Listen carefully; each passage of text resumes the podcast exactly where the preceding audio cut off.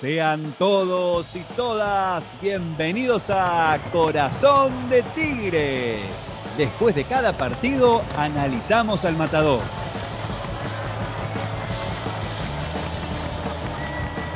Ganamos, señores y señoras, ganamos, ganamos y somos punteros. Con gol de Proti volvimos a la, cima del campeonato.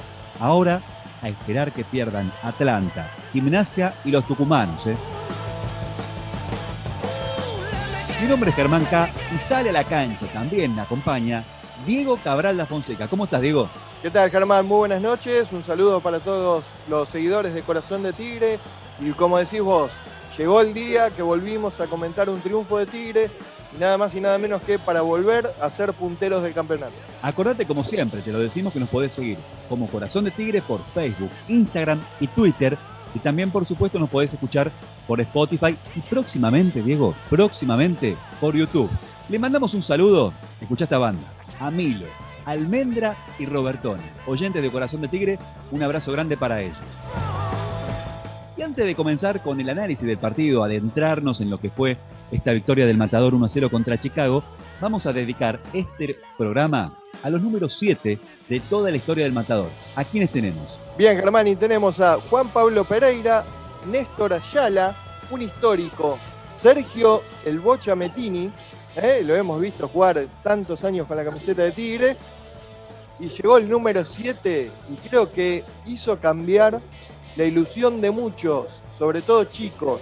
Uno cuando es chico, ¿qué número quiere usar? El 10, en caso de no poder usar el 10, se tira el 9. Pero esta persona se encargó y es responsable de que muchos quieran tener el 7 en su espalda. Hablamos nada más y nada menos que de Carlos Ariel el Chino Luna. El chino, por supuesto, por encima, un escalón por encima de todos, el ídolo de toda la vida. Y, y Néstor Ayala, esa dupla infernal que hacían con Lázaro, recién ascendidos, eh, temida por todos, ese famoso subcampe- subcampeonato de, de la primera etapa. Aquellos goles recordados contra River aquel domingo a la mañana, ese 4 a 1, ¿no? Y ahora sí nos metemos en el análisis de Tigre 1, Chicago 0. Un poquito sufrido el tema, no te lo voy a negar, pero ganamos y estamos en la punta. Bien, Germán, y tenemos que decir que sí, que se ganó, Tigre ganó 1 a 0 con gol de Igiel Proti, que volvió a convertir, pero me parece que volvimos a repetir o a tener las sensaciones de partidos anteriores. En este caso, jugando como local, podemos haber experimentado en algún pasaje, sobre todo el segundo tiempo, de las sensaciones que tuvimos en el partido con Atlanta. Hoy jugamos contra un rival ultra diezmado, podríamos decir, porque previo al partido se detectaron cinco casos de COVID en el conjunto visitante que le hizo modificar al técnico medio equipo. Ahora, analizando en sí el juego de Tigre, dividimos el partido en las dos etapas. Primer tiempo, dominio absoluto, si bien sin muchas llegadas, algunas que otras jugadas aisladas, pero sin lastimar. O sea, fue un juego en el cual para mí se priorizó la salida muy prolija, el juego colectivo, con toques, tratando de buscar la mayor precisión posible, pero se diluía ese peligro al llegar a tres cuartos de cancha. Me parece que ahí tuvimos los mayores inconvenientes a la hora de, ¿sabes qué faltó Germán? Me parece, faltó sorpresa, faltó explosión para terminar de definir las jugadas en los últimos metros del campo. Y, y Tigre juega siempre a lo mismo, ¿no? O sea, eso lo, lo venimos diciendo en diferentes episodios. Son déjà vu permanentes los partidos de Tigre, en donde no, tampoco no, no muestra alternativas ni variantes, y siempre más o menos lo mismo contra cualquier rival, o me equivoco. Sí, me parece que hoy también en algún momento se, ¿cómo podría decir? Se encimaron o no, o no quedaron bien claras las subidas de los laterales, por ejemplo. No hubo tanto desborde en el primer tiempo. Yo marqué dos jugadas, básicamente. Un remate de media distancia de Blondel, que se fue por arriba del travesaño, y el gol. No mucho más que eso. Chicago, obviamente, nada en el primer tiempo. Y a Tigre parecía hasta por momentos, te diría como que sobró el partido. Como sabiendo que lo iba a ganar y que, bueno, no definimos en esta, vamos con la próxima, pero nunca terminaba de cerrar la jugada. Ahora, si nos vamos al segundo tiempo, tenemos que hablar de que las cosas cambiaron un poco. ¿Por qué? Porque Chicago empezó a jugar, Tigre pierde el, el balón, inexplicablemente. Vos le das la pelota al rival, como decimos, un equipo que se armó como pudo. Fue un rejunte lo que presentó Chicago hoy para enfrentar a Tigre y lo dejás venir. Y ya sabemos lo que pasa cuando vos dejás venir a un rival. un córner, una pelota parada, un rebote, te termina complicando. Hoy Chicago no tuvo ni siquiera esa suerte, digamos, para tratar de, de llevar adelante este partido.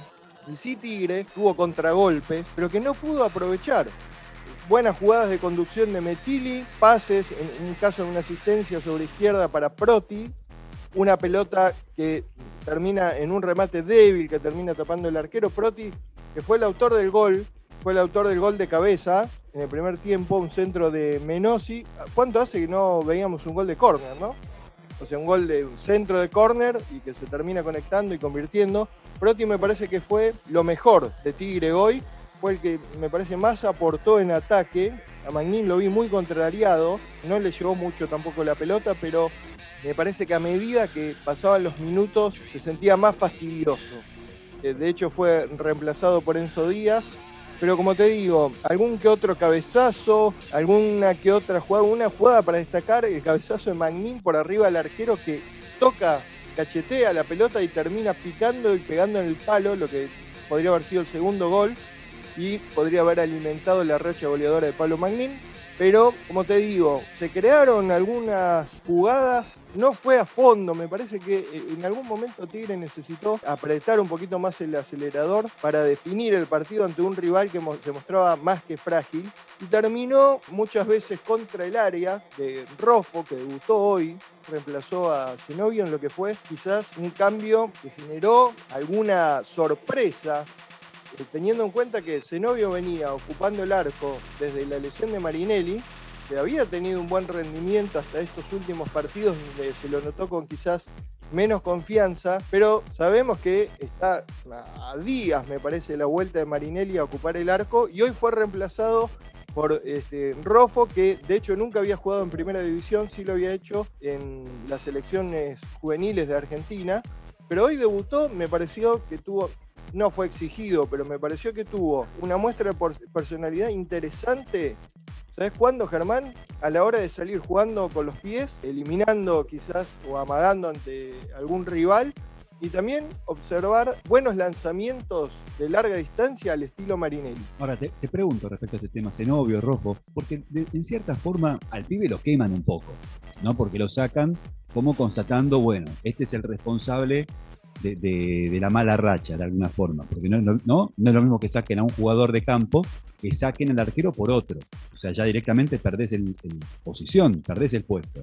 No, no era mejor por ahí, no sé, de otra forma, que, continúe ese novio con más seguridad, que el técnico respalde al arquero, o no? ¿O hizo bien Martínez en cambiar directamente? Mira, me parece que, claro, ahí es donde se presenta esta incomodidad, quizás, de tomar esa decisión. El arquero, es, lamentablemente o, históricamente, es un puesto que está siempre expuesto. Es muy notorio cuando un arquero generalmente no se reemplaza, tipo en, una lesión, por ejemplo, como fue el caso de que ese novio termina reemplazando a Marinelli.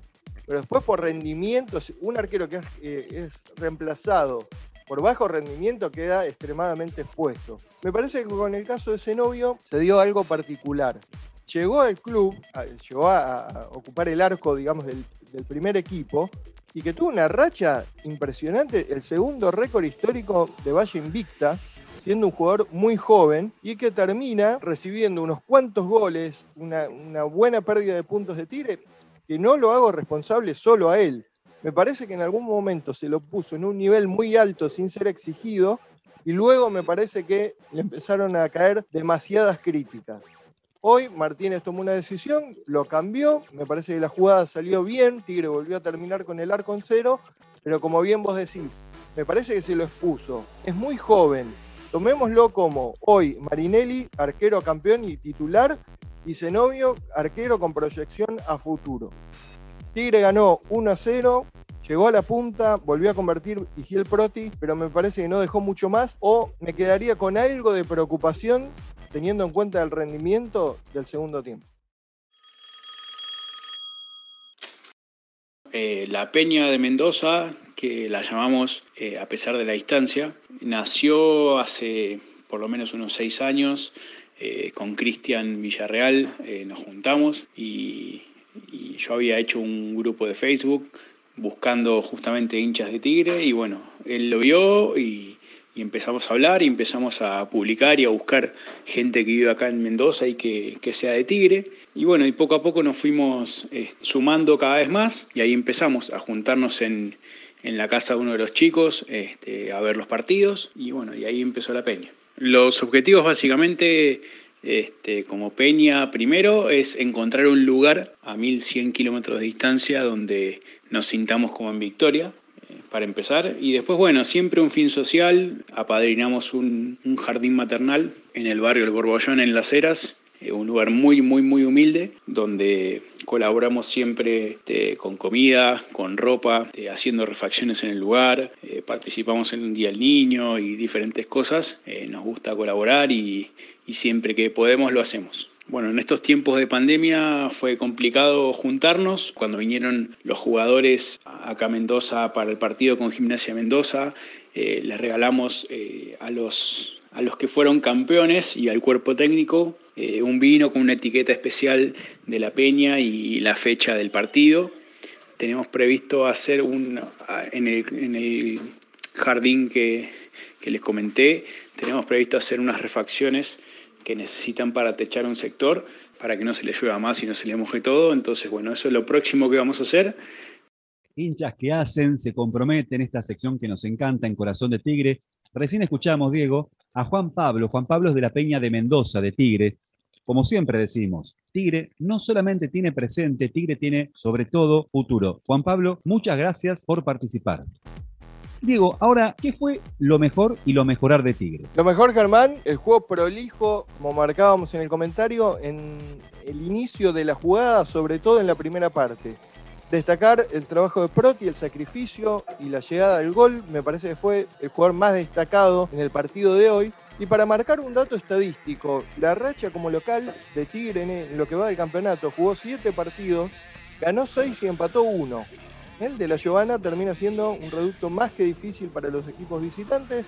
10 goles a favor, 2 en contra. El, único partido en el cual Tigre pierde puntos es en el empate ante Atlanta. A partir de ahora vienen partidos contra rivales directos en eh, los primeros puestos de la tabla de posiciones. A mejorar el tema de la definición, el tema de generar variantes para tener sorpresa y explosión en los últimos metros de la cancha podés trasladar la pelota, avanzar con precisión, pero en algún momento necesitas cambiar el ritmo para sorprender al rival y terminar lastimando la defensa contraria. Hoy me parece que era una buena oportunidad para hacerlo, estábamos jugando contra un equipo muy limitado me parece que sobre todo en el primer tiempo donde se tuvo el, control del balón y el dominio de juego, el criterio de juego, me parece que no se, no se hizo hincapié en eso y no se terminó aprovechando esa situación que quizás podría haber este, dado la tranquilidad de cerrar el juego en el primer tiempo y administrar quizás el estado físico de algunos jugadores que se mostraron bastante cansados sobre el final del partido. Y ahora tabla de posiciones y próximo rival. Bien, Germán Tigre, como decimos, es único puntero al momento de la zona A de la Primera Nacional, 28 puntos. Gimnasia y Esgrima de Mendoza, 26 unidades. Atlanta 25, San Martín de Tucumán, Almirante Brown 23, Quilmes 22 en los primeros puestos, todos con 14 partidos menos Gimnasia y Esgrima de Mendoza y San Martín de Tucumán que tienen que jugar en el día de mañana. Mañana, lunes a las 15 horas, Agropecuario San Martín de Tucumán, 15 horas también Estudiantes de Río Cuarto, Gimnasia y Grima de Mendoza y a las 15.10 Estudiantes de Buenos Aires y Atlanta para cerrar esta fecha. Y ahí veremos si entonces el Matador sigue ocupando el primer lugar en la tabla de posición. Próximo rival, fecha 16, Tigre va a jugar el domingo 11 de julio 17-10 en Isidro Casanova. El rival, un histórico equipo del ascenso, será Almirante Brown, que hoy perdió 3 a 1 con Quilmes en el Estadio Centenario. Almirante Brown que tiene 23 puntos, está en la quinta posición, es uno de los equipos que está peleando para meterse en los primeros puestos del reducido venía con tres victorias hasta hoy y ganó los últimos partidos, los últimos dos partidos como local. Dato a tener en cuenta porque vuelve a su estadio intentando recuperarse luego de la caída de hoy. Y los próximos rivales de los equipos que están peleando en los primeros puestos, Atlanta ante Mitre Santiago del Estero, Gimnasia y Grima de Mendoza Temperley y San Martín de Tucumán Quilmes. Diego, nos vamos, vamos a volver, vamos a volver la próxima semana, momento después del próximo partido de Tigre, allá contra Almirante Brown. Exacto, Germán, nos vamos y esperamos seguir manteniendo la punta del campeonato. Un abrazo para todos. Hasta la semana que viene.